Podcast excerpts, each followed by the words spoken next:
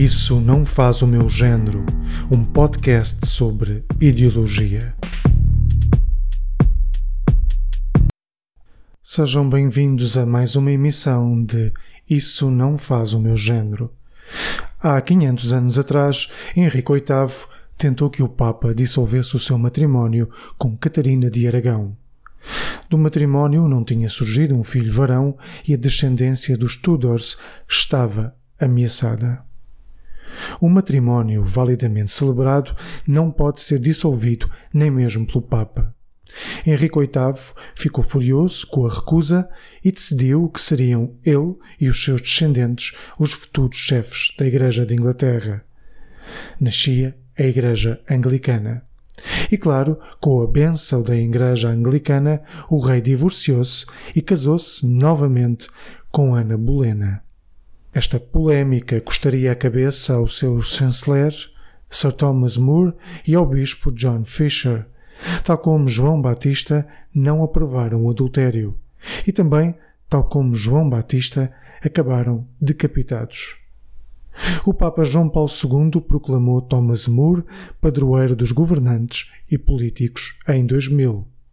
Conversei com Pedro Frazão, um dos vice-presidentes do Partido Chega, sobre a participação dos católicos na política.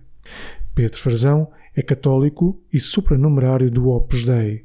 Comecei por perguntar-lhe o que o levou a entrar na política. Eh, antes de responder sobre as motivações, queria fazer aqui uma, uma, uma declaração prévia, que é, que é a seguinte: que, que, quem está na direção, quem está na direção do, do Partido Chega como vice-presidente sou eu.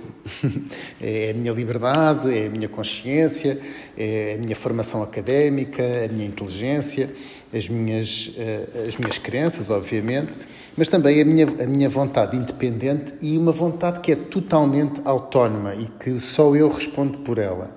Portanto, não, não está aqui na, como vice-presidente do, do Partido Chega, não está a Diocese de Lisboa, nem a Igreja Católica, muito menos o Opus Dei, nem, nem, está a Universidade de Lisboa, onde me formei, nem está a Ordem dos Médicos Veterinários, a que eu pertenço, nem está qualquer outro membro da minha família, e eu dou, sou uma pessoa que tem uns valores da família muito presentes dentro de mim, nem está também o meu clube de futebol, nem está o meu bairro, nem, nem qualquer outra associação ou qualquer grupo da nossa sociedade a que eu pertença. Portanto, sim, eu aceitei com muita honra e muito sentido de serviço este convite que o Dr. André Ventura me dirigiu para ser vice-presidente do Partido Chega e aceitei como uma missão, é, como uma missão, como um ato de liberdade e como um ato de emancipação pessoal, que aliás até me tem trazido alguns dissabores particulares, mas é absolutamente uma iniciativa particular e de autodeterminação da minha individualidade e do meu pensamento, está bem? Portanto, é, é, é de facto querer colocar eh, ao serviço de Portugal, ao serviço do meu país, da pátria que eu amo e de todas as pessoas da minha sociedade, através do partido político, as minhas eh, faculdades. Nós nunca vamos conseguir encontrar, nem na, na, nos cânones do Opus Dei, nem nas reflexões de São José Maria, alguma in, in, linha de, de, de, indicação de uma conduta de, para este ou para aquele lugar. Aliás, São José Maria dizia muitas vezes, e dizia repetidamente, dizia muitas vezes, eu nunca falo de política. Portanto, ele dizia muitas vezes, eu nunca falo de política. E isso é absolutamente verdade. Porquê? Porque o Opus Dei, quando nasceu na, na, espiritualidade e no coração de São José Maria, nasceu com uma missão. E essa missão é, era uma missão eh, exclusivamente espiritual. O que a obra propõe é é que as pessoas tenham formação espiritual é, para serem melhores cristãos no mundo atual. Pedro, o que considera ser mais importante na ação de um político que se define como católico? Ora, eh, eu penso que uh, o mais importante na ação do político católico é mesmo ter uma mentalidade laical, é ser anticlerical e conseguir ter uma, uma mentalidade laical na solução dos problemas e nas propostas que faz para a solução da, da, das várias, uh, dos vários dilemas éticos que se põem na sociedade atual. Não, não, não pode haver uma solução ótima, ou seja, a solução católica ou a solução cristã, do cur, e não podemos pensar que todos os católicos ou todos os cristãos têm que ter o mesmo dever moral de aceitar uma única solução e que temos que levar essa solução política a uma, prática, a uma prática assim monolítica de, de uma única, eh, de uma única um, eh, solução. Portanto, nós temos que uh, ser uh, muito fiéis à verdade, temos que ser muito fiéis à ética e, a partir daí, propormos as nossas uh, soluções enquanto políticos para os dilemas éticos que se vão eh, predispondo na sociedade eh, atual. Um político que se define como católico tem que ser, primeiro, tem que ser suficientemente honrado para arcar com as suas próprias responsabilidades. Portanto, nós somos responsáveis pelas nossas ideias, pelo nosso pensamento, pela nossa inteligência e pelas respostas que damos eh, para cada problema ético.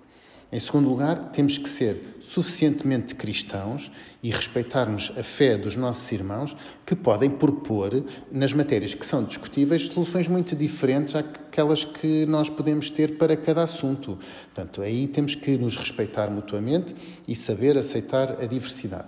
E em terceiro lugar, temos que ser suficientemente católicos para nunca, nunca nos servirmos da Santa Madre Igreja, da, da, da Igreja, seja ela a Igreja Católica ou outra Igreja Cristã, eh, misturando-a com frivolidades humanas. Como responde às críticas dos que dizem que um católico não pode ser do Chega devido à questão dos imigrantes? Eh, bem, eh, essas críticas vão em eh, confronto total com aquilo que eu acabei de dizer há pouco, não é? Com a minha resposta anterior sobre a liberdade e sobre a participação que as pessoas católicas e que os cristãos no geral devem ter desassombradamente para participar em qualquer projeto político, uma vez que não existe, não pode existir uma solução católica para os dilemas éticos uh, da, da, da, atualidade, porque senão isso seria, obviamente, uma, um clericalismo e um, uma, uma antítese do que deve ser uma sociedade laica. Uh, além disso, a essa crítica, eu quero também dizer que, como primeira coisa, já que eu fui imigrante nos Estados Unidos, portanto, eu já emigrei com E para os Estados Unidos, sei muito bem o que é ter que um, ehm, submeter-me a um processo de candidatura para a imigração, sei muito bem o que é viver num país com leis diferentes daquelas a que eu estou habituado, sei muito bem o que é respeitar as tradições e, e as, as, maneiras de estar do, de outro povo que não é o meu. E em relação a essas críticas, eu também acho que uh, há aí uh, encapotadamente uh, uma uma confusão de três problemáticas diferentes. Há eh, essas acusações de que não se pode ser do Chega por causa da questão de, de, dos imigrantes, confunde a imigração com a imigração ilegal e com a questão dos refugiados.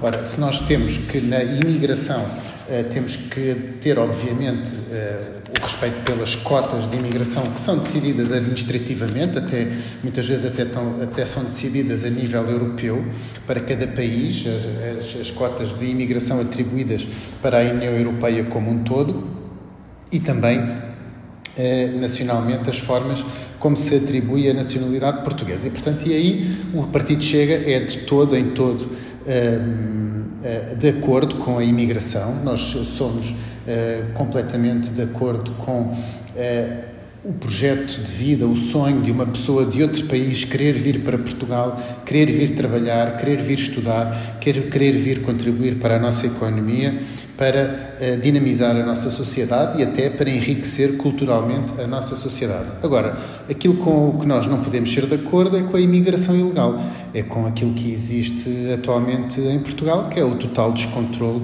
da entrada de imigrantes uh, que funciona funcionou por um, um, um, efeito que está a acontecer, que é uma carta de chamada devido à uh, política de atribuição da nacionalidade portuguesa, que foi uh, totalmente facilitada nesta última revisão legal e que funciona como uma carta de chamada para milhares de estrangeiros que vêm uh, ilegalmente para Portugal e que depois se tentam estabelecer legalizando-se, uma vez que o processo eh, acaba por ser bastante facilitado, e ainda mais agora com a alteração do CEF, que vamos deixar de ter de ter uma polícia de estrangeiros e fronteiras para ter um serviço de acolhimento e de asilo. Ora, isso somos totalmente contra, porque se, for, se somos a favor da imigração legal, não podemos ser a favor de uma imigração ilegal e uh, descontrolada.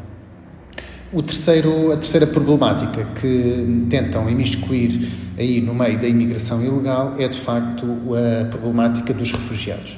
Ora, e aí nós temos que ser, sem dúvida, muito prudentes e não podemos uh, fazer juízos de valores sobre aquilo que não conhecemos. E penso que essas pessoas que os criticam, de facto, não sabem aquilo de que estão a falar. Uh, nós somos, de facto, contra a imigração ilegal, mas somos totalmente respeita respeitadores dos refugiados e dos povos que fogem de uma guerra ou que estão em perseguição política ou perseguição por, por outra natureza qualquer. Aliás, uh, não nos podemos esquecer que Uh, muitos, muitos países da Europa, noutros tempos, uh, utilizaram muitas desculpas para fechar as portas uh, aos judeus em fuga da Alemanha nazi e isso é uma vergonha que, que muitos países têm que viver uh, uh, até hoje e que Portugal, uh, graças a Deus, não, não fez porque recebemos muitos comboios de, de refugiados do mundo nazi e Portugal foi até uma porta, uma porta giratória, uma placa giratória de muitas famílias para fugirem para muitos pontos do globo da, da, da repressão nazi que existia na Europa. Uh, além disso, uh, a, problemática dos refugiados uh, senta na caridade e, portanto, nós temos que utilizar da caridade para receber as pessoas que estão em aflição. As pessoas que estão em aflição, que estão a, a fugir da guerra ou que estão a fugir de, de, uma perseguição, têm que ser aceites, têm que ser cuidadas e têm que ser tratadas com humanidade. Mas são as pessoas que estão refugiadas, não são os imigrantes ilegais. E muitas vezes, propositadamente, tentam confundir os dois assuntos para denegrir as nossas posições. E isso é totalmente inaceitável e, além disso, é bastante desonesto. Por último, o que aspira conseguir com a sua ação política? O que eu aspiro fazer principalmente é implantar em Portugal uh, os valores que eu considero serem uh, as maiores e as indiscutíveis heranças que nós temos primordialmente. E a primeira delas é a razão. A razão das coisas, a, a verdade das coisas. Fazer com que o nosso ordenamento jurídico e aquilo que a lei eh, defende eh, esteja baseado na razão e na verdade. Na verdade da antropologia humana, na verdade da biologia e na verdade da realidade do mundo que nos rodeia. Eh, depois também gostaria de implantar com a minha ação política um, grande valor, que é o valor da liberdade. Mas a liberdade verdadeira, a liberdade contra todas as formas de totalitarismo. Não é a liberdade que muitos partidos falam, mas que no fundo são uns antitolerantes, uns intolerantes eh, contra quem pensa de maneira diferente, são os intolerantes para quem tem opiniões diversas das suas e eh, muitas vezes parece que a liberdade que eles têm na sua boca é apenas a liberdade para os que pensam como eles e para os que entendem o mundo da mesma maneira como eles a entendem. Eh, também gostaria de ver na minha ação política que o direito à propriedade fosse novamente visto como um direito inviolável. Um direito inviolável, insubstituível, que condiciona a própria liberdade. Nós só somos realmente livres quando temos uh, o, nosso, uh, o nosso meio de sustento perfeitamente garantido. Ninguém é livre, ninguém consegue ser livre, dizer exatamente aquilo que pensa, se estiver condicionado por alguma, algum partido ou alguma, um, alguma renda ou alguma um, situação a que deva favores ou a que deva posições. Portanto, o direito à propriedade e o direito à prosperidade e ao trabalho livre é de facto um, um direito inviolável e é aquilo que garante a liberdade de cada um. Depois também, eh, na minha ação política, eh, está muito presente sempre a justiça e a segurança. Eh, as pessoas de bem assentam-se na justiça e na segurança. Este, este, este, esta noção de segurança e justiça é, já é até herdada da, dos romanos e que depois passou para a nossa herança de raiz cristã. E aí, da nossa herança da raiz cristã, eu destacaria duas coisas na minha ação política: a dignidade da pessoa humana e a inviolabilidade do valor da vida humana. A dignidade e a inviolabilidade da vida, desde o momento da concepção até à morte natural. Portanto, temos aqui dois eh, momentos eh, substanciais, que é desde o momento da concepção até à morte natural, em que o ser humano tem que ser salvaguardado, a sua vida é única e irrepetível e não pode ser eh, maniatada nem posta em perspectiva por qualquer outro valor ou qualquer outra situação que se mostre mais pesarosa para poder diminuir a dignidade da pessoa humana ou o valor da vida. Portanto, isso é absolutamente central na minha ação política. Depois desta conversa com Pedro Frazão, resta acrescentar que Ana Bolena não conseguiu gerar um herdeiro para o trono de Inglaterra e também morreu decapitada. Henrique VIII, provavelmente o pior rei da história de Inglaterra, teve mais quatro esposas. Até à próxima emissão.